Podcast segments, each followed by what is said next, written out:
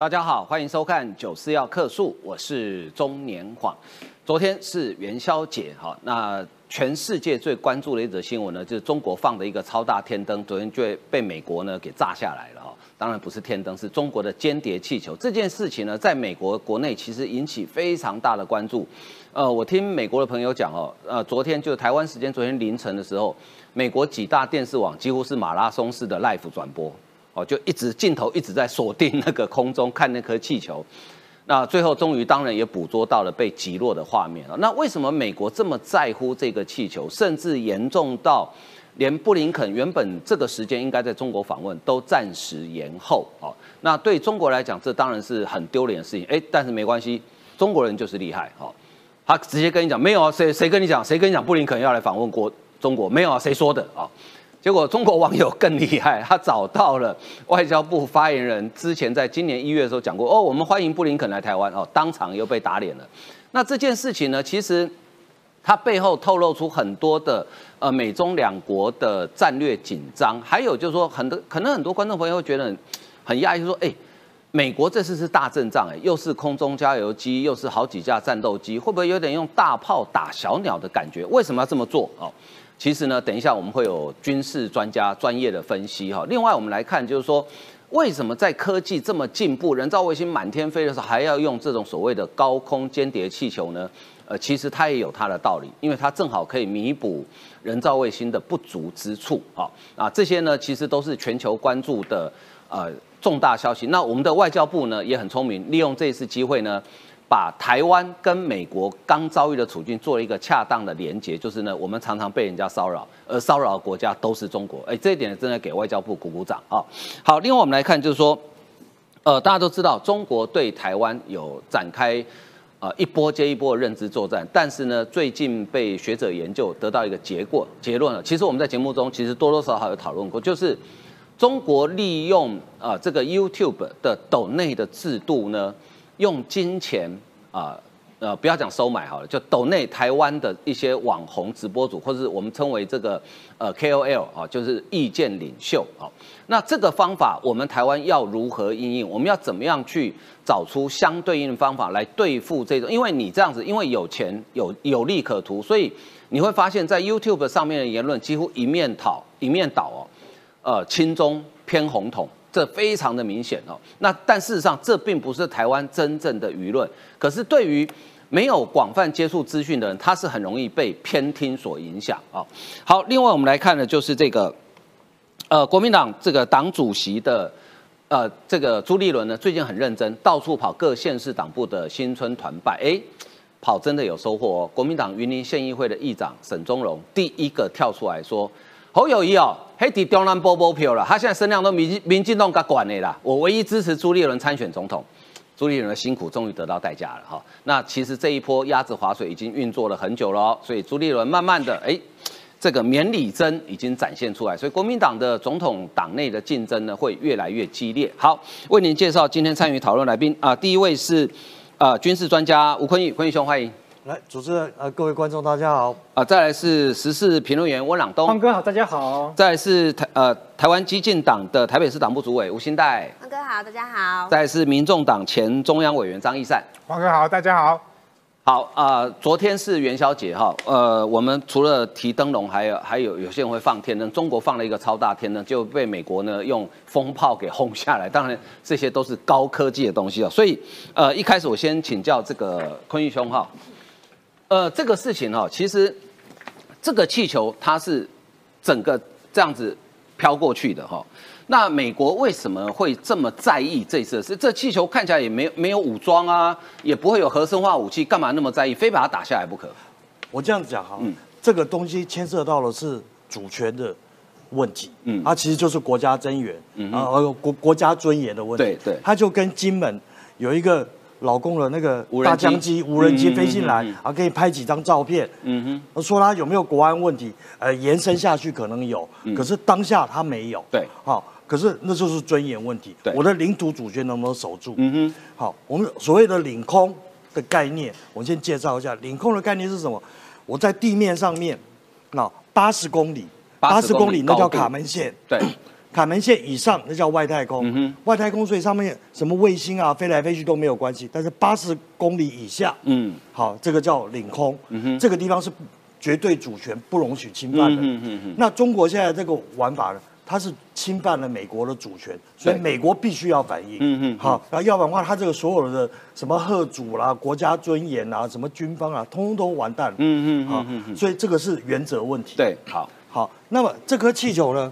那他其实美国人一月十八、一月二十八号就发现了。嗯，他大约他起，美国侦测到，你看到美国后来发布的轨迹图。嗯哼，那他大概起来的地方大概是新疆或是甘肃那个地方。嗯然后就沿着西风带。嗯地球的西风带就飘飘飘飘飘飘飘飘到阿拉斯加这边，对，飘到阿拉斯加附近，你看这边已经是美国领土了。对对，好，那飘到这边的时候呢，那他就美国人就已经抓到了。嗯，那抓到了以后，他暂时不吭声。嗯哼，如果你只是一颗飘来飘去的，哎，那不会动的，那我就算了。对，啊，没想到呢，他这样子飞过了加拿大以后呢，你看，然后他转向了。哦，它转向的轨迹其实不是那么平顺的，就看来不是顺风，不是顺风飞行的感觉。对，它转南，对，它原来是西风带这样飞，对，它到了加拿大以后转南，转南。边，然后到了那个是蒙大拿州，对，蒙大拿州的那个空军基地。这个空军基地有什么重要性呢？这个空军基地是美国的义勇兵飞弹，就是弹洲际弹道、陆基洲际弹道飞弹的发射窖，那边有一大群，蒙大拿。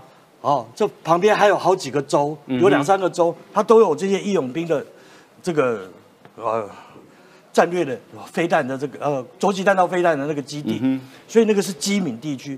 平常航空器在上面如果有盘旋，民用的东西在它都不准飞越了。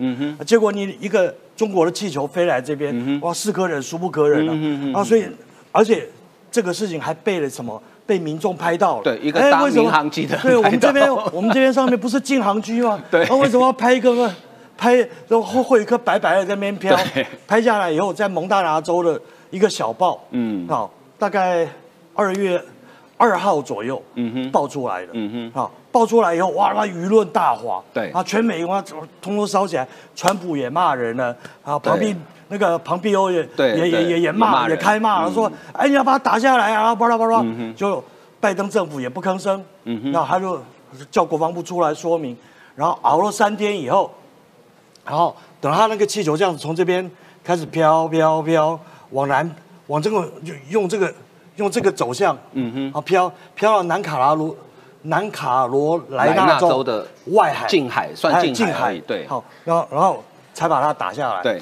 好，在这个几天过程中间，其实很有趣。我一直觉得美国人也是，呃，并没有那么大家想象那么笨，也没有大家外界以为的啊那么那么弱。嗯他其实他早就已经盯上这一颗气球，所以在二月二号他被发现，那他那个没有，就就就这个被被拍照，然后舆论大哗，质问国防部的时候，国防部说他就自问自答了很多问题。他的发言人他说。啊，请问，呃，我们其实很早就监控这颗气球。嗯，那我现在可以告诉各位，它有没有带什么东西，比如像炸弹之类的？好，有没有可以造成民众物理伤害的？没有，没有。嗯，好，那么有没有这个高机说这个真的这个？这个什么呃会不会影响这个民航机？好，他说没有，因为它飞得比较高。对，民航机一般是在差不多这种呃，民航机不会飞到六万。对，不会飞到六万，然后大概一边三万左右。三万左右。啊，对，都飞都都在空域，它不会影响民航机好航道，所以它对空中也没有威胁。嗯，好，那么会不会这个这个呃有什么机敏的？嗯好，这种征兆设备啊或什么东西？嗯，他说，然后其实我们都给他干扰了。嗯，好，虽然他的征兆他也传不出去，类似这样子的意思。然后，所以现在就是看，但是这件事情是简单来讲，呃，用网友的话叫做呃，伤害性不高，但侮辱性极强。对，因为飞到我的领空，飞到我领空，还给我飞三天，我不准不处理。对，那个三天，大家以为说啊，美国人是可能是在犹豫啊，然后或者怎么样，是不是吓到了？其实根本不是。嗯，美国人在等，他在等什么？啊，等一个好时机。什么叫好时机？好时机是这样子。那比如说，他为什么要等到他飞到这个南卡州？对，已经出海了。对，第一个，他是选定了，他是算准那些风向，嗯哼，以后跟他漂流的走向以后，还有那个风力各种气象算出来，他大概会南南卡这边，嗯哼，啊飘过去。那但是呢，他让他的落点困难的是什么？我我我的大陆边缘，嗯，在这里，对，可是我就薄薄的十二海里，对，领海，领海，对，我一定要让这个东西掉在我的掉在我的领海内，对，我才有完全合法的理由，没错，把它捞起来，对，把它做检查，而且我还不用归还，对，啊，因为你就掉在我的领海内，对对对，那所以他就已经算好这个点，嗯哼，所以你接下来看到所有的局都是围绕这个这个题目在转，嗯哼，好，他他他他会他如果说用机枪打，那不第一个，他飘到什么地方的时候，啊，他他快到的地地方的时候。F 十五也出来了，F 二十二也出来了，加油机也出来了，海面上面海岸巡防队的船只、神盾舰。也出来了，然后登陆舰也出来，都围绕这个地方。为什么会有登陆舰？嗯，因为那个东西假如很大的话，好像登陆舰，据说有对三辆公车，三辆公车那么大，那一般舰载不了，他就让登陆舰去去载。嗯，好，那么像像这个都都已经布局好，而且下令禁止旁边所有的人接近这个区块，然后然后不准。那个一般人民去碰残骸跟打捞，好，如果碰到的话，或撞到的话，你要把它交给政府。对，好，类似。然后呢，他这个这个要设计的时候，就就开始计划。好像这个这个气球，那如果用机枪打、机炮打，以前加拿大过，加拿大干过这个事，干过就是打一千多发，然后他都是洞，对，打了很多洞，然后那个气球都慢慢泄气。因为它是软的，它不是我们玩的那种气球，对，绷得很紧，对对。然后它它是软的，然后就它就慢慢泄气，然后就慢慢飘，慢慢飘，慢慢飘，然后就飘走了。对。然后它它就会飘离了原定地点，所以它要用炸的。嗯哼。那炸又不想要炸到下面的设备，对，因为它想要捡那个设备回来，没错。好做做检查，然后所以他就用了响尾蛇飞弹。然后他 F 二十二用响尾蛇飞弹，为什么要他有 F 十五啊？响尾蛇飞弹。那你用 F 十五就可以射啊？为什么要用？对，F 二十二最先进的 F 二十二。因为 F 二十二它所有的机电设备、好航那个空空电设备、征收设备，它是对付隐形战机用的。嗯所以它的灵敏度比较高。哦，所以你即使雷达截面积很小，它也可以侦测到，它它也可以抓到，可以锁定，然后可以指挥那个 AMS 九 X，然后去把它炸掉。而且它炸的地方是在气球这边。对。它把气球炸掉了以后呢？气泄掉了。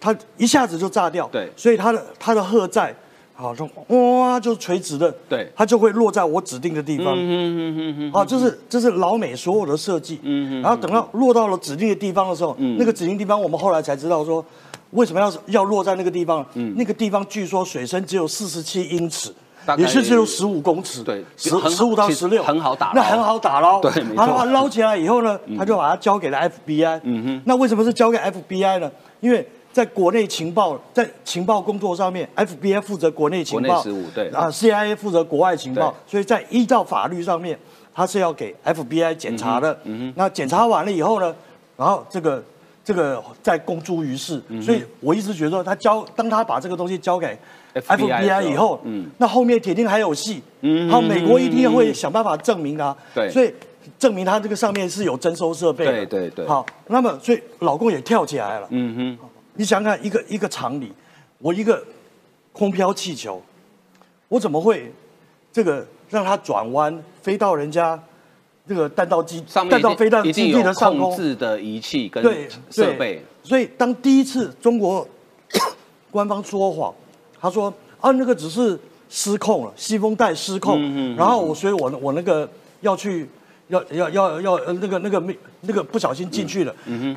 老美马上就给他打脸，他说你那个有转向，嗯哼，那个显然有动力系统，好，你这个这个是可以控制的，对，你你你不是自己，你是故意进来，你不是不小心进来的，嗯哼，啊，所以我就要处理你，我就要认为你有间谍目的要处理你，那接下来就是要查有没有监控设备，或者你到底，或者从上面的设备可以看清楚，说这个老公到底放这个气球出来。到底要干嘛？目的是什么？对，因为还不止这一颗。对，拉丁美洲还有，还据说现在有三颗。对，那 所以坤宇兄，我们就很多观众朋友很好奇哦，啊，现在人造卫星满天飞，用卫星看不就好？干嘛用气球嘞？这么这么原始的工具？它，呃，气球虽然很原始，对，啊，十九世纪就有了。对，据说在巴黎围城，就是那个法国大革命，法国大革命，嗯，好，什么巴黎围城的时候，就放气球出去。这个找找部队，好来 来联络跟接应。但是呢，而伊斯兰战的时候一开始他也不是空军，嗯。啊，他就是就是气球载人上去这样瞄啊瞄，看在然后看，那哔哩哔哩被机枪打下来，嗯，就被机枪打下来了以后呢，那后来就气球就慢慢没落，啊，加上齐柏林飞船事件，嗯哼，啊，飞艇跟气球这个部分就慢慢没落，被战机取代，对，好，但但是到了现在的时候，虽然有文照卫星，好，那人造卫星可以把地面看得清清楚楚，对。而且可以可以侦测侦测到拍到的照片，可以清晰度可以到大概十公分，嗯哼，好，十公分大小的清晰度，那什么东西都看得清清楚楚。所以大家说那个呃美国那个弹道飞弹基地啊，它需不需要气球去侦测？它其实不需要。对，中国有很多人造卫星啊，对啊。但是打仗的时候你要想象一件事，打仗的时候想象我所有东西可能都被毁了，嗯，我现在所有的什么天上的卫星等等被干扰或。被被被击毁、被失效，那请问我要怎么样去知道敌方有没有放这个？嗯，那个这个有没有在准备用核弹攻击我？对对对。然后他可能就要用这种高空的侦察卫星，而且有本这个气球、气球、气球、高空气球去。那高空气球有几个好处？第一个好处，它够高。嗯。那这样，他现在要用这个 F 二十二最先进的战机加飞弹，那才能打。你你要 F 二十二飞到那么高可以，但是很容易受伤。对，好，那所以所以他他他的他的想法是这个样子。嗯，好，那么第二个事情，大家不要小看这个这个气球，好，这个气球下面还可以做很多功能。嗯，比如说，我们就曾经想过，它是一个很好的中继台。好，就是比如说我的电讯要打上去。哦。好，我我原来是用卫星嘛，像我们现在 G P 呃卫星电话或是。或是星链，对不对？都打卫星，但我没有卫星的时候怎么办？就用气气球，嗯，好，那我可以用这个来做中继台，嗯嗯嗯，然后我上面可以荷载够，它够大的话，它的荷载就够，荷载够的话，它上面可以做什么？它上面可以装无人机，嗯哼，它可以变成释放平台，嗯哼哼哼，啊，它可以很多的功能，对对，好，所以现在虽然这个东西只是一个征收设备，嗯哼，可是谁知道到了战时？嗯，好，而且中国是把它当做一个舰队在经营，对，没错啊，对。那它到战时到底想干嘛？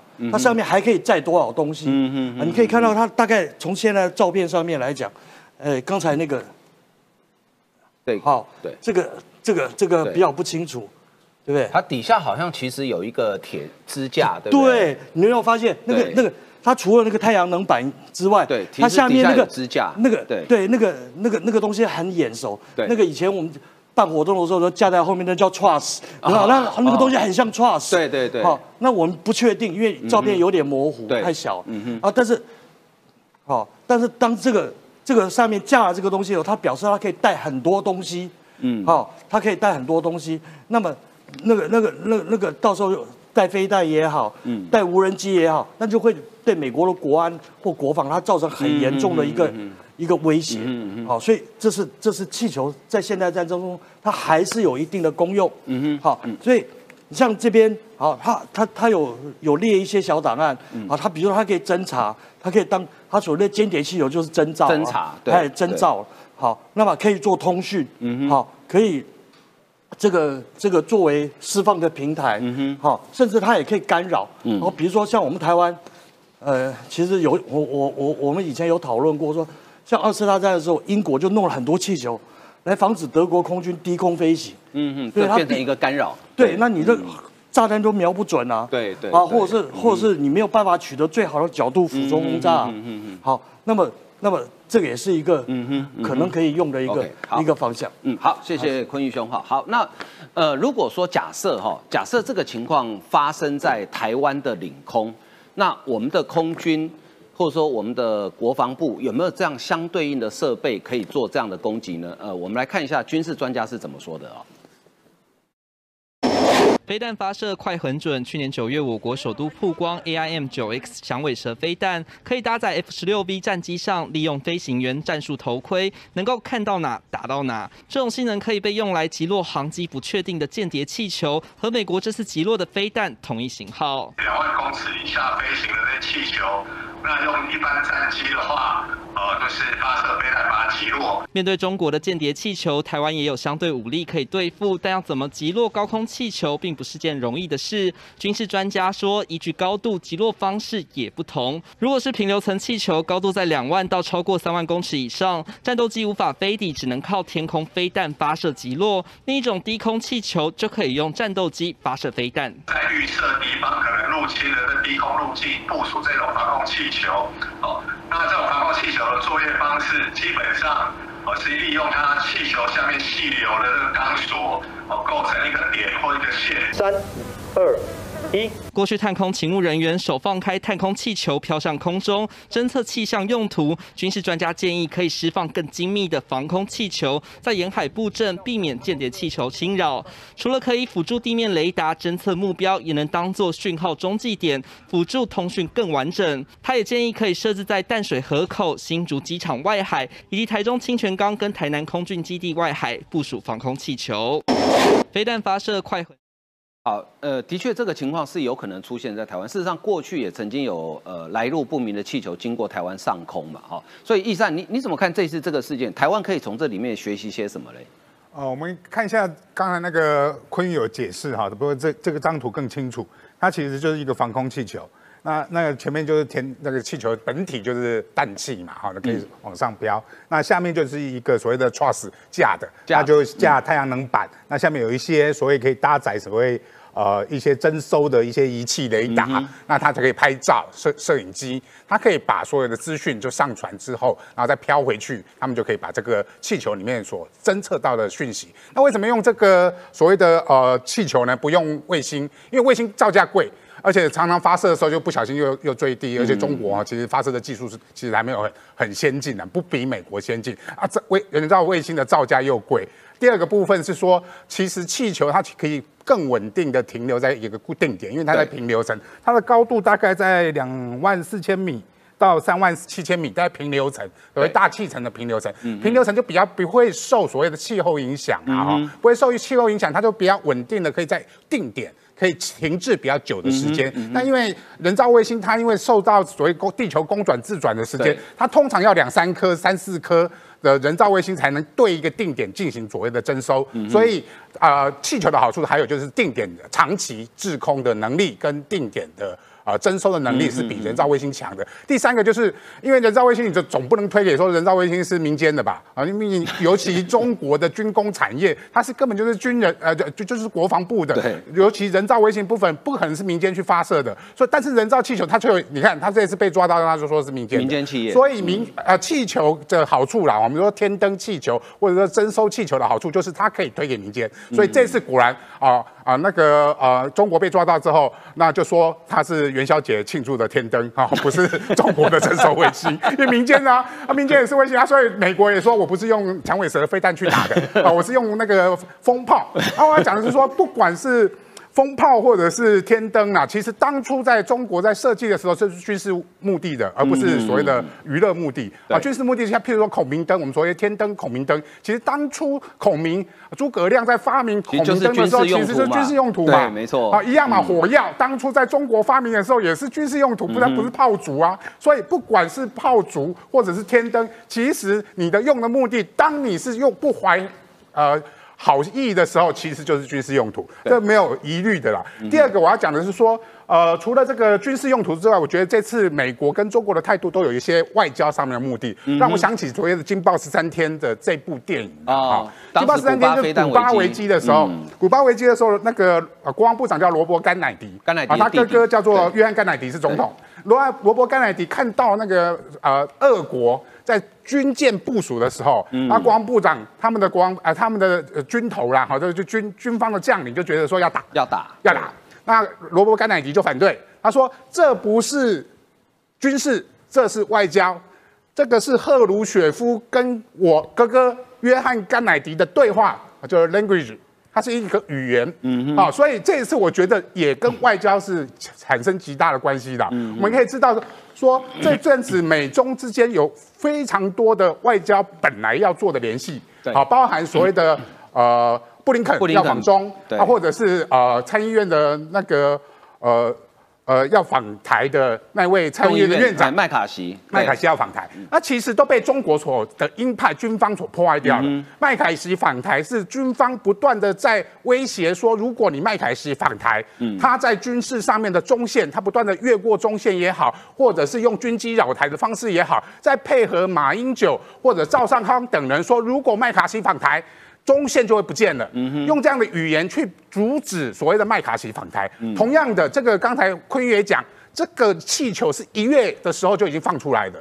那为什么在一月的时候要放出来？比如说，美国当希望布林肯去访中，麦卡锡访台，来找来产生所谓的呃，让所谓的美中台三方的外交的对话可以友善的。所谓的善意螺旋的时候，尤其今年是台湾要进行总统大选，美国当然希望说，在中台湾进行总统大选的时候，中国的军事武力的威胁不要影响到台湾的民主进程。所以，美国透过布林肯访中跟啊麦卡锡访台的，希望能够产生一个善意的对话，但是被中国的军方跟鹰派人士透过呃在台的宣传。啊，所谓认知作战，赵少康、马英九等人的认知作战，军事上面的作为，包含高空气球，包含军机扰台，来破坏掉这种的善意对话。所以我觉得是这样子，就是说这一次的美国最后用呃呃所谓的响尾蛇飞弹跟 F 十二把这个高空征收位呃气球打掉，我觉得也是给中国一个警告，说虽然我希望透过善意的对话，你不接受。但是我的军事武力还是可以强压过你，你还在用所谓的孔明灯来征收我的时候，我用的是响尾蛇飞弹，最高科技的去打掉你。虽然也有人说它是一呃必须用响尾蛇飞弹了哈，因为它不是那个大炮打小鸟，但是大炮打小鸟也产生一种对话，就是美国的军事武力是可以强压过中国的。所以在台湾进行民主选举的今年的二零重要一年的时候，中国你不要妄动，也不要煽动。对，其实这个外交对话非常的有意思哈。那我们的外交部其实也利用这个时间呢，也跟美中两国人做了一下外交对话。不过，呃，接下来我先请教一下这个朗东了哈。哎，中国很气哦，好，他说美国你反应过度了。然后还否认说布林肯从来没有要来中国访问啊，结果马上被人家打脸。对啊，中国这边完全否认哦，说这个是呢这个民间的气象气球，民间的无人气球，那就很奇怪。如果是民间的气球，怎么会这么巧啊？就风飞到这蒙特拉那边，而且在二月三号的时候，美国国防部已经讲说这个是个间谍气球，再多的细节他们不便透露。他讲到这里就已经证明了美方已经掌握了这个情资，这个气球是可以操控方向，就像前面昆宇哥所讲的，那外交部在否认的时候，气炸都美国反应过度。哎，如果是民间的气球被打下去，那中国干嘛那么的生气？不就是民间的这个气球而已啊？不小心飞过去被打架很正常啊。现在中国进一步的这个说法呢，还说啊，其实没有什么布林肯访问这个事啊，没有这个宣布。然后结果呢，中国网友自己就把它找出来，那是说呢，汪文斌一月十七号说啊，中方欢迎国务卿布林肯访华，正在就具体安排保持沟通。换句话说，中国呢想要掩饰气球被打下来之后，布林肯延迟访中这件事情，要否认，结果完全证据呢都在这里了。甚至呢，微博现在哦，关于中国进的气球的这些所有这些评论跟留言，全部都删掉，不让你去讨论，因为真的是太丢脸了。因为你看到我们在这个网络上面的推特上面，我们看下一张，来看到，哎，对不起。你看，就首先呢是在这个蓬佩奥的这个推特上面嘛，这个都很厉害。维尼呢，这个就弄出了一个气球哦，那这气球大家知道它的后果就是被打爆了，他查看次数将近三百万次，两百九十六万次。也有中国呢这个海外这个艺术家啊巴丢草就弄出说啊美这个像是美国老鹰啊，这美国的那个国鸟白头鹰啊，老鹰的这个这个利爪呢就把呢这个中国的哦这个习习近平的这个维尼，他还戴一个望远镜，还戴个望远镜啊，就把它捏爆了。那这个时候呢？中华民国的外交部哦，我们就用个很中规中矩的一个声明，因为我们要声援呢这个美方，而且谴责中国这种侵略领土的行为嘛。他说，我国注意到中国共产党政府，他不说中国政府，他强调是中共。中国共产党这种违反国际法、侵犯领空跟主权的行径，不应兼容于文明国际社会。中国共产党政府应该立刻停止这种侵犯他国、造成区域不安的行为。为什么我要特别念这一段呢？因为这段听起来很中规中矩，甚至有一点官腔嘛，对不对？可是呢，在联合报里面，他竟然说外交部表现得像小丑，我方急着上演战狼式外交。哎。这样的一个声明到底跟战狼外交有什么关系？你知道中国战狼外交是怎么讲的吗？外交部他是说要戳瞎五眼联盟的这个眼睛，还说呢，美国呢这个九一一事件阴见不远啊，美国呢这个不要那句话叫做什么？不要好的伤疤忘了疼。而且二零二零年的这个时候啊，他们外战狼外交到什么？他们直接呢，在斐济那时候呢，闯入呢我我们国家这个国庆的酒会里面嘛，打伤我们使馆的人员。然后在去年年底的这个时候呢，在英国呢，有一批香港的示威者，他要去呢中国领事馆那边示威，对，也被中国的使馆员抓进去打。对，后来发现你们还有一个领事同一个人，哎，就是打我们中华民国这个人呢，跟打呢这个香港的那些示威者是同一个人。这就是所谓的战狼外交，所以我想联合报不要在那边扭曲事实，做这种认知作战。观众朋友哈，我如果把联合报遮起来，好，来，我如果把联合报三个字遮起来，像不像人民日报？环球时报像不像环球时报？央视 几乎一样嘛，对不对？其实我觉得外交部这个声明很高明诶，听起来像这个很八股对，但是。他把美，因为这次这个气球是侵犯到美国的领空跟主权的行径，不兼容于文明国际社会。那请问，其实他把美国跟台湾做一个很巧妙的连接。没错，没错。中国飞机是一天到晚也来骚扰我们？就一样的道理，就利用这个机会把美国跟台湾做个连接。其实我觉得外交部这个声明其实是蛮高明的。对，那但联合报的做法呢，就是希望呢，就是说，哎，好像我们台湾就要闭嘴。我来示范一下啊，什么样子叫做战狼外交的发言呢？如果说我们的外交部讲说呢，啊，美国绿鹰的抓破了习近平的阴囊，哦，这个话，这这这个这个 这个呢，就属于战狼式的这个发言，这就不妥，就不妥。其实中国外交部的发言很多都是属于这种 NCC 会罚钱的，但是我们网络节目比较宽松一点，电视上不能这样讲啊，电视上这个是会罚钱。但我们中外交部是很中规中矩，是谴责侵略他国领空领土的这个行为。对。那但是很多统媒还是看不下去，包。或者是说林志群律师就会反讽的手法啦，说哎，如果有气球跑到台湾上空的话，幻象两千的飞行高度五万九千公尺啊，是可以击落的，可以到要要打要不要把这个气球打下来？如果有气球在台湾上空，这个时候呢，就有一些呢，这个可能亲中的政治人物啊、媒体啊、名嘴会讲说，好好的打他什么，不要挑衅中国，会兵凶战危啊。蔡英文要不要负责？哇，那个打一个气球干嘛？柿子挑软的吃。气球飞到你头上，为什么不发布防空警报？国防部失职，就讲之前那个飞弹的事件，一颗气球还多少钱？用飞弹打，政府就说，哎，其实现在已经有很多那些统媒用这个方式说啊，美军其实输了，因为气球比较便宜，他用这个飞弹的比较贵啊，所以美国大炮打小鸟，美国其实很害怕。他说，两岸本来和平好好的，蔡英文竟然开第一枪，根本历史罪，这其实都是一种反讽啦。意思是说，真正侵略美国领空是谁？是中国真正侵略台湾的哦，用战机扰台的是谁？也是中国。结果这些媒体啊，或者一些协力者，却把这个矛头指向台湾，指向美国这样子一个民主捍卫者。所以这样的一个问题，真是值得我们进一步的去好好的醒思啊。的确哈，我觉得林志群律师反串的还蛮成功的。不过呢，其实这些民的威胁，我们当然看得到。我个人倒觉得，当然我们要提高警觉，但是呢，有一些是。像温水煮青蛙哈，慢慢来的哦。像比如像认知作战，因为最近这个呃沈博阳哈，沈博阳他在台北国际台北书展的时候，他有一个讲座，他就提到了说，其实我们在节目中也曾经好几次提醒过，就是说利用对于呃网络意见领袖 KOL 哈 KOL 的这个抖内，因为 YouTube 有抖内的制度哈，那。利用中国利用这个斗内呢，然后来等于是养红这些网红，然后呢让他们来，呃，讲出在台湾讲出一些比较符合中国意志的一些意见领袖一些意见哦。这个现象其实非常的普遍，所以我请教一下这个吴兴代吴医师哈，这个现象我想你应该你也有注意到哈，就是说我们除了跟观众朋友告诉这个现象之外，其实我们还想说，我们到底要怎么才有办法解决这个现象？我刚刚听那个朗东兄讲的一句那个中共反串的这个话，我觉得讲的很对。他说，呃，气球一颗才多少钱？这样子是其实是中国赢了。为什么哈？因为他其实我觉得气球这件事情连接到这个议题有趣的地方在于，气球它在空中一直飘，飘的你心里发寒，对所以就是有很多那种阴谋论啊，或者是可以检讨政政府的声音，就比较有这种趁隙而入的地方。那台湾回过来也是一样。我们先来呃分析一下哈，因为它其实。中中共这边要来攻打台湾，除了是用像之前佩洛西来的射飞弹嘛，飞弹一颗都是多少钱，都非常的贵。对，所以他其实后来发现说，哎，如果我们是用岛内自己的民主，用一些资讯的方式去渗透，甚至是影响这个市场机制，让台湾自己里面的 KOL 或者是一些呃直播主，他反而会喜欢讲一些轻重言论，因为他这样子比较有利润，他可能就会。凑成这个就是资讯站渗透的部分。那沈博阳教授他其实有特别讲到一句，就是买台湾不如骗台湾，不如的点在哪？花的钱比较少，有可能可以这个样子。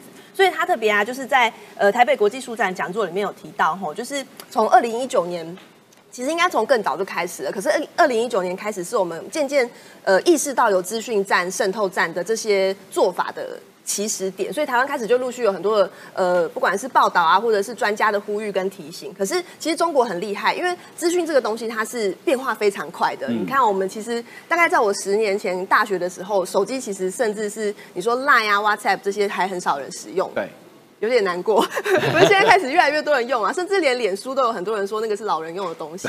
可是以台湾的状况而言啊，其实还有蛮多的那种政治议题的呃引导跟讨论，都还是在脸书这个社群媒体。那他就有特别提到啊，其实从二零一九年就造成很大的问题。后来呢，中国这边转变使用成 AI 人工智慧，去把一些呃文章拼凑起来，形成一些内容农场的东西，来引起台湾的流量跟注意。那早期人够多的时候，其实是中国的大量写手，每个人开始写啊，就想说要怎么样来影响台湾自己的民意。可是它中间有被很多，嗯，不管是像我们有时候医师出来讲医疗的假讯息，或者是其他的吼，就去对抗这些资讯战。所以中国的手法其实变过非常的多次。那他有一阵子是用买台湾的脸书粉砖，大家还记得？大概在也是二零二零年左右，很多人的粉砖都有收到，就是呃，甚至有人公开揭露说，有人私讯，哎，你的粉砖已经追踪有。不一定多，可能五千个、一万个。那我用多少钱跟你买你的粉砖？你卖不卖？那我们其实也有观察到啊，很多他没有公开，可是你会感觉到他的这个粉丝专业背后的写手其实有很明显的改变。嗯哦。然后我们就会怀疑说他是不是被卖掉了？甚至是呃他的用词啊，然后跟一些内容的导向完全改过之后，这个粉砖的名称也整个改掉。像之前那个什么。呃，宠物宠物抱抱什么猫咪狗狗的那种风向，然后后来就可能换成支持韩国瑜造势晚会之类的，要变得很快。对啊，那因为它一直改变嘛，那后来啊为什么会转变成直播抖内？吼，是因为中国把大量的文章转贴到脸书，被发现之后啊，它的这个粉酸会被删，连接也会被阻挡，因为脸书比较可以用这种程式直接去 block 掉这些的呃假的讯息。可是后来中国发现，如果是由台湾人自己来建立粉砖，就没有办法证明这个台湾人跟中国有连接，所以即使他的粉砖每天都在 po。中国的文章，脸书也没有办法做处置，更没有办法用一个系统的方式去挡连接。所以这一部分就回到我们在二零二零年台湾基金那个时候，一直希望可以提出境外势力人代理的这个透明法案嘛。那你至少可以把这些东西做，不见得是阻挡他剖，可是至少做一个公开的揭露。那民主国家的人民在接接受这些资讯的时候，就自然会有一个呃防卫的态度，我会比较批判性的去思考这个文章内容是不是真的。那接下来他要举例啊，去年的九合一选举，他们团队有做出口民调，那问了大概一千多个人吼，以会去投票的选民，因为会去投票才有办法影响到台湾的政治环境。会去投票的人来说啊，有百分之七十六的民众是透过脸书取得资讯，所以其实影响脸书的内容，会对于这些决定选民投票意志的行为改变是非常大的。那除了脸书之外啊，大概四成是透过 YouTube。我相信这个比例以后会越来越增加，因为 YouTube 开始已经有更多的内容跟资金挹注，那相对它的娱乐性也会越高。那去选择 YouTube 作为它的资讯接收来源的人一定会变多。那七成是来自电视，就是比较传统的媒体；九成来自 Line Today。那我相信还有很多会是在这个 Line 的私密群组里面去做一些分享啊。所以其实看起来是非常可怕。那呃，我们这边其实。台湾长期就是国际认知作战的摇滚区嘛。那我上次来的时候有提到说，之前半导体的脱台化就是一个很明显的资讯战的例子。所以刚刚除了讲到这个境外代理人的法案啊，我觉得有一句话非常重要，就是也是我去上黑熊学院一直。玩的最大心得就是强化心防，每个人的心防其实是呃防反反对这个国际资讯战的一个最重要的一个心态，所以我还是觉得说，哎，大家会像现在我们聊天室已经有六千多个人嘛，就是大家来听，然后接受一些专业的资讯，然后以后其实，在呃讯息扩散或者是你自己有看到假消息的时候，你自己也更有防卫力，甚至是可以站出来跟其他的人说，哎，这个是假的。嗯。那沈博阳是建议说，应该请这些直播平台，比如说 YouTube，要公布岛内的金流。对，好，就是这这笔钱是从哪里来？但是我觉得这个当然可以做，但是因为这个决定权在 YouTube 的官方。其实我个人有想到一个想法，这是四叉猫给我的灵感，因为四叉猫它有开一间公司哈，它直播也接受抖内，那四叉猫是开发票。那有一天呢，他就他故意去测试一下这个某这个台湾抖内最多的朱学恒哈，他他抖内好像三十块多少钱？四叉猫说他都没有收到发票。我觉得这这个是我们自己可以做，我们只要立法要求，因为你接受赞助也是收入啊，有收入该不该有缴税？要求他们开发票，只要一开发票，我跟你讲，那个我不敢讲百分之百禁止禁绝掉来自境外，特别是中国敌对势力的。我们不是说所有境外都不可以，有些美国、日本或其他来自民主国家，他是真心支持嘛，对不对？那中国那个是有系统性的，我甚至听说他有些是采取包月制，就比如说，哎。这个吴兴代、吴医师这个言论颇符合本本台办的口味，一个月包月给你三十万，那我会找很多人头，我不会单的一笔给你三十万，我就找很多人头，反正我一个月凑满三十万给你就对了，那你就继续讲。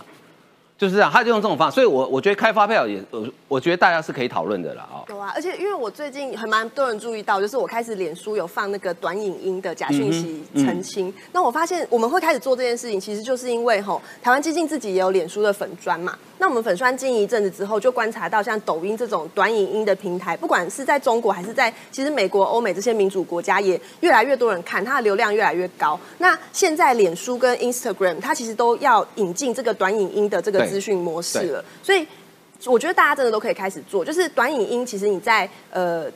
录跟剪辑，差花的时间可能一分钟的影片不会超过一个小时，其实很快就可以产出来。那针对一些假讯息的澄清啊，其实你更有弹性跟能力去变换这个姿势，就是它的攻击方式改变，你防卫的姿势也马上改变，之后很快的扩散出去。其实我觉得这个效果其实会比说我们花很多时间去呃说，哎，政府赶快做或者是怎么样的，可能会更快一点。那另外一个就是刚刚黄哥有提到那个。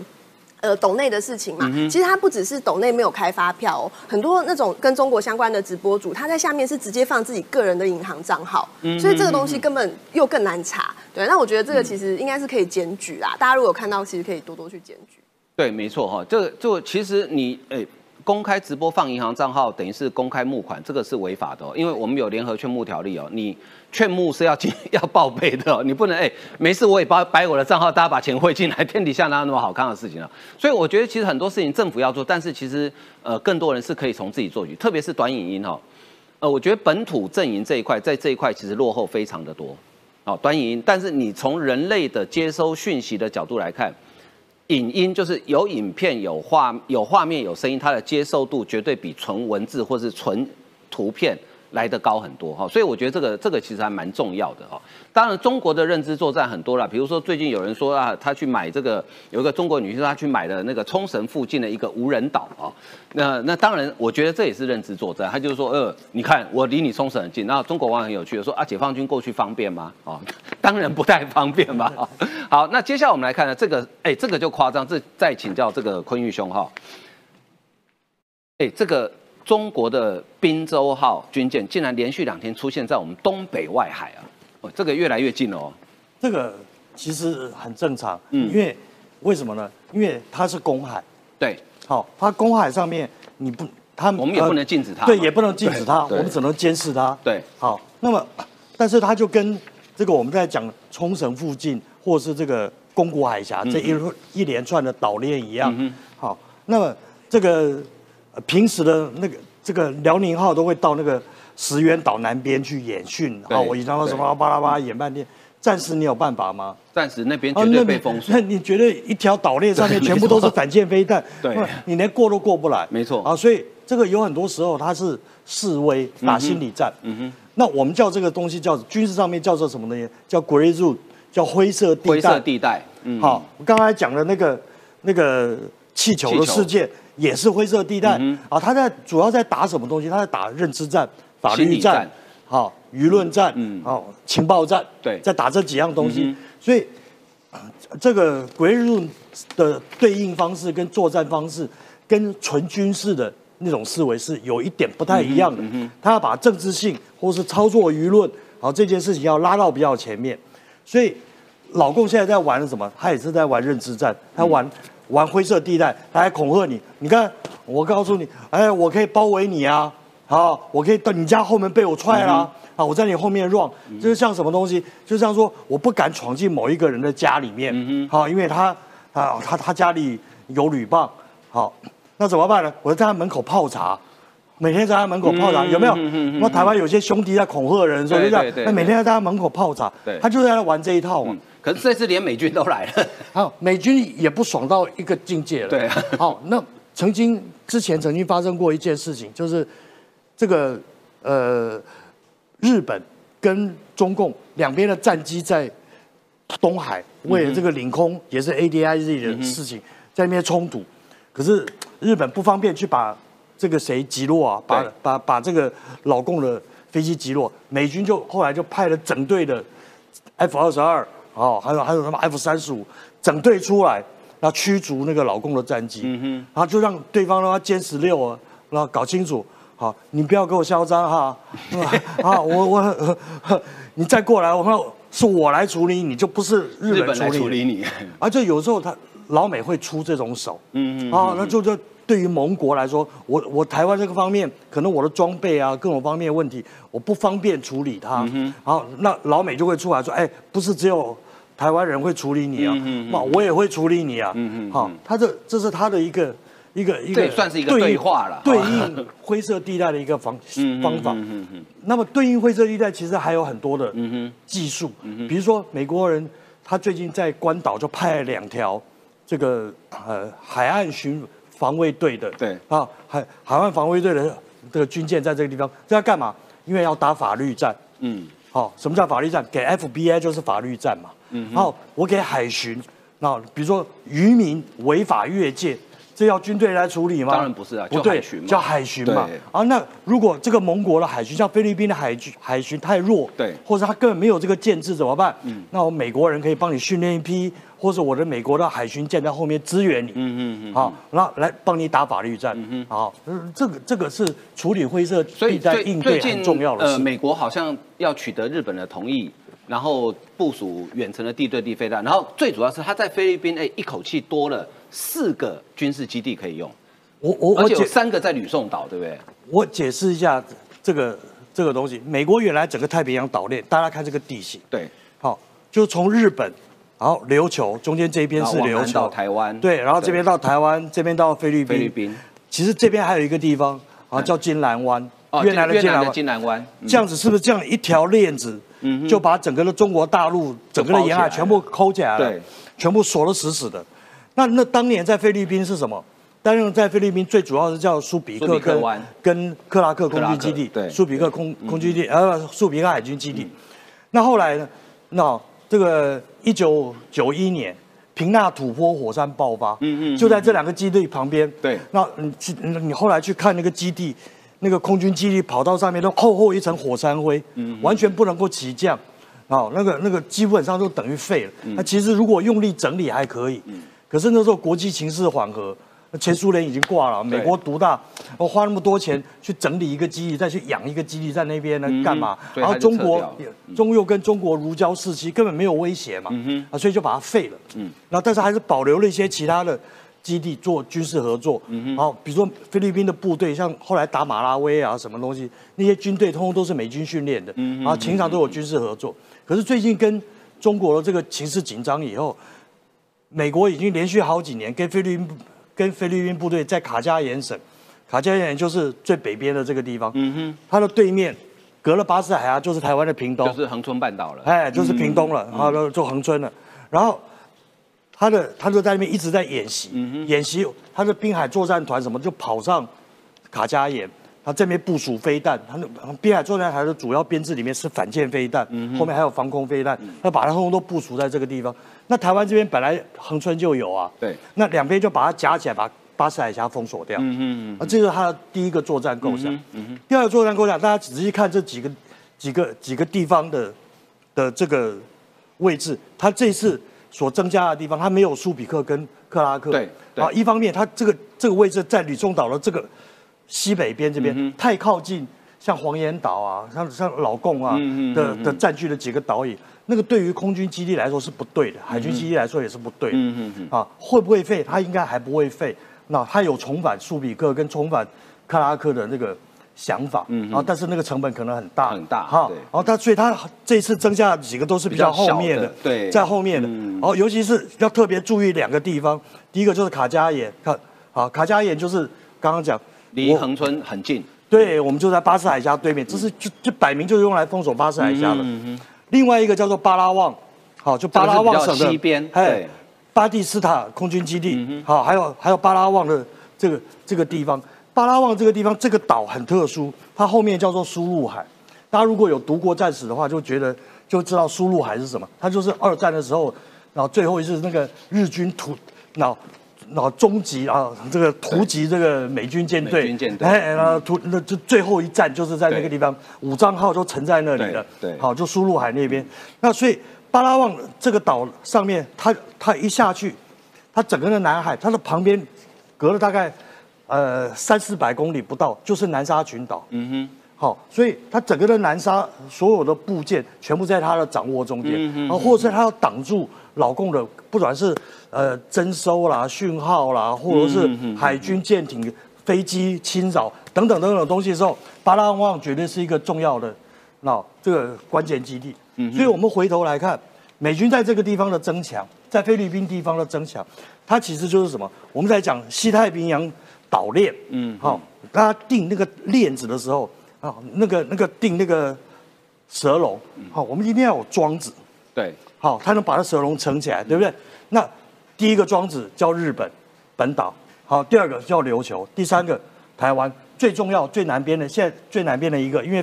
金兰湾没有嘛？对，最南边最重要一个就叫做菲律宾。嗯嗯。啊他现在就是把这个菲律宾给把它定下来。那现在日本好像也要加强，对不对？他说美国探寻日本同意部署中程飞弹，要克阻北京呢。然后这个事情，呃，日本人早就在想了。对，安倍时代都在想，可是等到安倍过世以后，这件事情突然日本就加速了。嗯嗯。好，就等于说用一种悲愤的力量，而且中国的威胁也。越来越大，越来越大的时候，那他日本就认定说，第一个，我的反舰飞弹至少要两百公里，嗯哼，好控制范围，所以他在他从琉球开始，奄美，那奄美大岛、琉球，然后石原、宫宫古，呃，宫古石垣，然后与那国，嗯一连串的飞弹，你你去算那个地图上面这样一串，每一个两百公里，一圈一圈一圈一圈一圈上来，就把整个宫古海峡全部封锁了，嗯哼哼，好，那除此之外，不能只有只有手。好，他还是要做源头打击。对，好，那么他的源头打击打击什么？他就需要一千公里。那一千公里是什么意思？那呃，日本自己也要发展，美国也要发展。好，那么一千公里的意思是什么？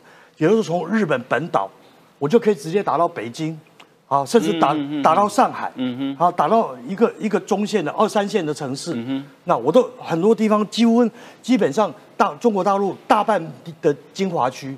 全部都已经被覆盖。嗯嗯。好，一千公里，如果这个是日日本人发展的，那就是北边这整个东北什么东西，通通都涵盖在里面，精华区都在里面。嗯。如果是美国人发展的，好，因为美国人当初是因为怕这个苏联的那个前苏联叫 S S 二十飞弹，你叫中程飞弹。中程飞弹。哎，所以他就签了一个中程飞弹协议。协议。对。那后来。就二十年没有发展了，二三十年没有发展，那现在失效了。嗯哼，那失效了以后，美国人开始要发展中程飞弹。那发展中程飞弹，如果美国人搞出来，美国其实技术都有了，要搞很快。对，搞出来以后，他不止放日本，他也放菲律宾了。嗯哼，那他也放其他的地方了，或供应台湾了。嗯，那就那就麻烦大。可是我们现在台湾要自己发展了。哦，我对这个几风飞弹，哎，这个是这个我们没听过，哎。这个我也没听过。这个应该是弹道飞弹，就不是那个传说中的雄升的巡弋飞弹了。呃。其实，这个这个有可能，好，应该是弹道弹道飞弹，啊，因为动能换呃未能换动能嘛，好，这样子下去，这是一种方式。其实巡弋飞弹也不难，嗯嗯，好，那以我们雄三可以飞三百公里以外，它只要把那个引擎跟那个弹体哈，嗯，做大一点，燃料燃料库做大一点，它就可以飞。对，而且燃巡弋飞弹有一个最大的好处，它规避了雷达反制。对，因为它飞得低。对，然后。这个也是要做源头打击用的。对，台湾发展这个一千公里，你看，日本也一千公里，台湾台湾一千公里，等下菲律宾再给美国人布一千公里，这整个广东都都跑不掉了。嗯，对，因为菲律宾在南边，对，在南边，然后海南、广东、呃广西，嗯嗯，到浙江、江苏，甚至到湖南。对，哦，全部都在射程涵盖范围内。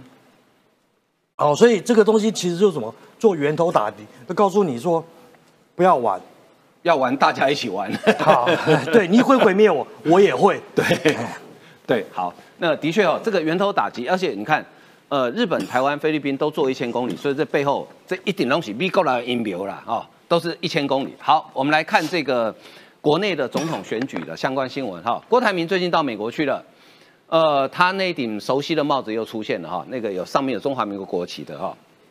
但是他的呃夫人呢，曾呃曾丽呃曾心莹哈很有趣哈，因为郭台铭在美国有房子不意外嘛，对，但是应该没有人看过他美国的房子长什么样子哈。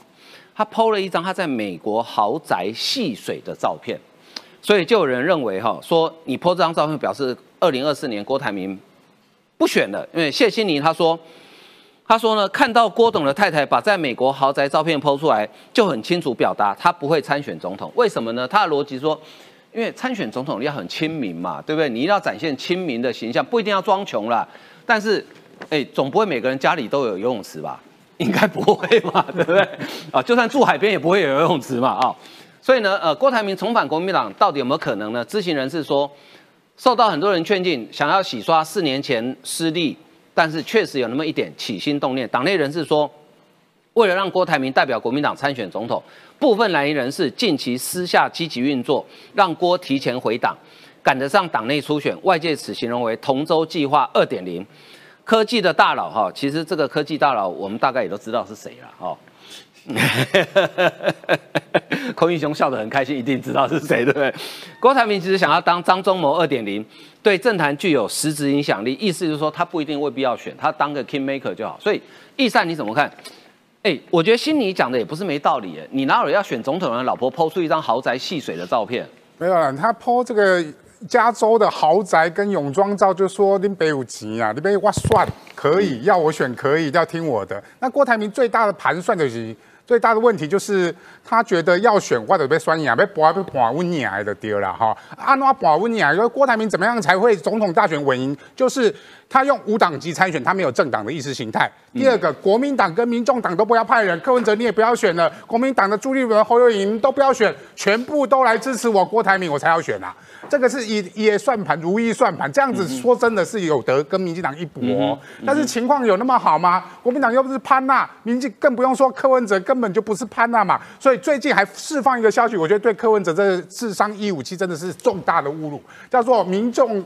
党呃，就是柯文哲在新竹市的参选立委的民调，昨天出来的哦，我听看了我却吓一跳，哎，人家明明就说我不参选总统才是新闻，他现在就是在参选总统啊，就是你给他做了一份所谓的新竹市立委的民调，这是根本太小了，哎，没错，就是他在郭台铭回台之前要跟柯文哲他们在月中要谈嘛，哈，在回台跟柯文哲谈之前，先营造一个事说啊，你柯文哲哈，你的资格哈，你高鸿安高鸿安都我的人，你资有有资格去选立委就不错。错了啦！你不要来选总统啦，你让给郭台铭来选啦。他的目的就是这个。他所谓的释放王金平的会面也是一样，因为不要忘记了，王金平当初跟郭台铭是合作，跟柯文哲之间三合一要选总统跟副总统的。郭那时候王金平是要选副总统的，柯文哲是带领民众党要攻进立委的，所以他们也在布这个局。但是国民党也不是潘娜，立法院给你柯文哲，然后王金平你又要去回来，那我朱立伦、侯友谊什么吃什么啊？什么都没有嘛，所以。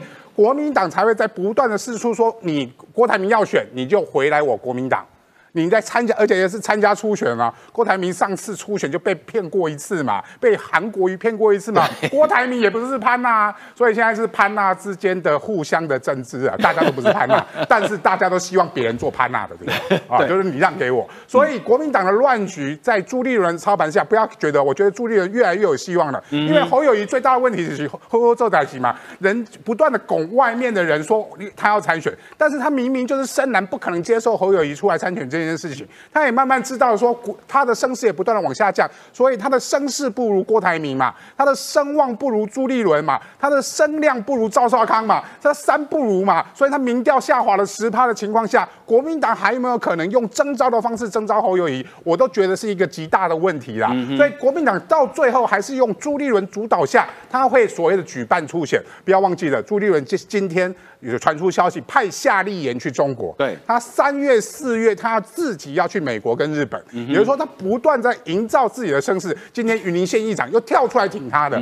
不要忘了傅昆萁啊，他的中常委第一名的，就傅昆萁是他的好朋友，现在在帮他操作所谓的国民党本土票。本土派的人，那夏立言去中国也在呼应所谓的深蓝这些人的声音的时候，朱立伦会不会在三月、四月不断的拉高情势的情况下，再用他自己是党主席，在掌握游戏规则的情况下，让自己可以出现？所以，如果五月国民党提名朱立伦，大家也不要有问题。那个吼吼做仔节侯市长哈，那个新北市现在五公升的垃圾袋都还买不到啊，好好做袋子。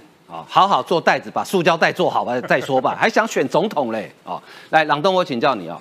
哎，刚刚易山有提到哦，云林县议长沈宗荣这个人，我是由衷的佩服，因为是当年在街头上跟张荣惠火拼的，就是他啊，我由衷的佩服啊。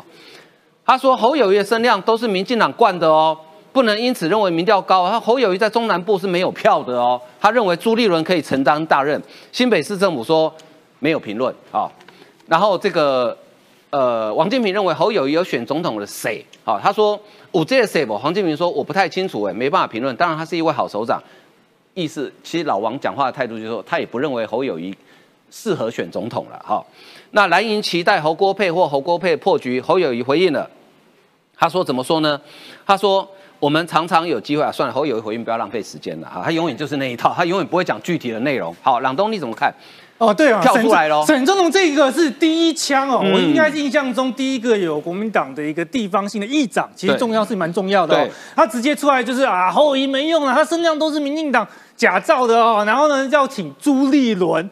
哇，看到这个新闻，真的是一直是为之振奋呢。首先呢，侯友谊他的这些民调高，有些是什么 T 台做的，有一些是轻中媒体做等等的，那跟民进党一点关系都没有。是的，对啊。所以说呢，接下来呢，这一枪打下去之后，为什么沈中要开这一枪？因为他刚晃哥也讲到嘛，他过去曾跟张荣贵互相那边开火搏火，嗯，开枪嘛，而且他也因为呢有一些前科，什么贩卖不实气土哦，也是有被判十个月。照理来讲，他应该跟中东锦一样哦，因为有背景的关系，没有办法挂国民党。选前黑道，选后都变更生人了。嘿，但是呢，朱立伦让他可以稳稳的选，还稳稳当议长。对，哇，这个再造之恩呐，没有像中东锦一样给你开除。所以说，对于这个沈宗龙来讲的话呢，我觉得他确实是有达到了一个开第一枪的一个效果。接下来会不会有很多地方的势力看到朱立伦手上党主席权力？党主席不但决定你的党籍，还决定立委的提名。嗯，谁国民党想要出来争取立委的都。通过朱立伦这一关，他们陆陆续续的就会把这些支持呢灌给这个朱立伦，所以朱立伦现在的谋略已经很清楚了，就是呢郭台铭他就是一个要选跟不选之间嘛，郭台铭就很享受这种大家拱他选，可是他要不要选呢？他到最后一刻再决定都可以。对，然后反正他现在讲这些不用成本嘛，郭台铭真的出来选就有成本哦，要花钱啊，然后可能会被攻击啊，有很多检验。那他现在要选不选的话，郭台铭等于就是呃。单纯享受被捧的感觉，可是被捧的过程当中，侯友谊就一直被往下打压。赵少康就说：“啊，你怎么不出选？你怎么不敢出选？”然后呢，朱立伦这时候呢，一边呢派夏立言，然后一边自己要去呢这个美国，再透过这些地方的这个议长的这个放话，也就是呢朱立伦拉地方，而且借由郭台铭来打侯。那侯友谊呢吃了这个闷亏之后，他自己也是小孬孬嘛。其实刚刚的晃哥讲到这个乐色袋，这不是小问题哦。我现在就租房子在巴黎这地方，你也买不到的，我买不到五公。公升热色袋，那你觉得哎，五公升热色袋没有的话，你买三公升，哎，三公升很小，对，你装两下就没了，其实还蛮不环保。一般的家庭最常用就是五公升，是个最适合的大小。结果你让一般民众连热色袋买不到，现在你去查侯友谊，关键字已经不是选总统，而是乐色，因为那个新北市民就很愤怒。接下来的话可能是干尸啊，因为那个新北的这些社会问题也非常的这个严重，所以因此侯友谊他最好的一个解法呢，叫做主动说啊，我就要选总统，初选的话什么样的制度我都愿意奉陪。他如果这样一讲，朱立伦就没招了，赵少康就没招了。可侯友不敢呐，他怕说现在一宣布说啊，我要选总统，我要接受初选的话，新北市民的愤怒就来了，全国的检验就在他身上。所以当侯友一直逃避，一直在避战、逃避检验的时候，朱立伦声势就默默的在上升当中。嗯，其实台湾话有一句俗俗谚叫做“五百五波比”哈，那朱立伦真的最近到各县市党部去参加新春团拜。金将五百五波比拜德杰沈宗龙出来个波比公，唯一支持朱立伦，所以国民党总统初选的内战呢，好戏在后头。我们今天节目为您进行到这里，非常感谢大家收看，谢谢，拜拜。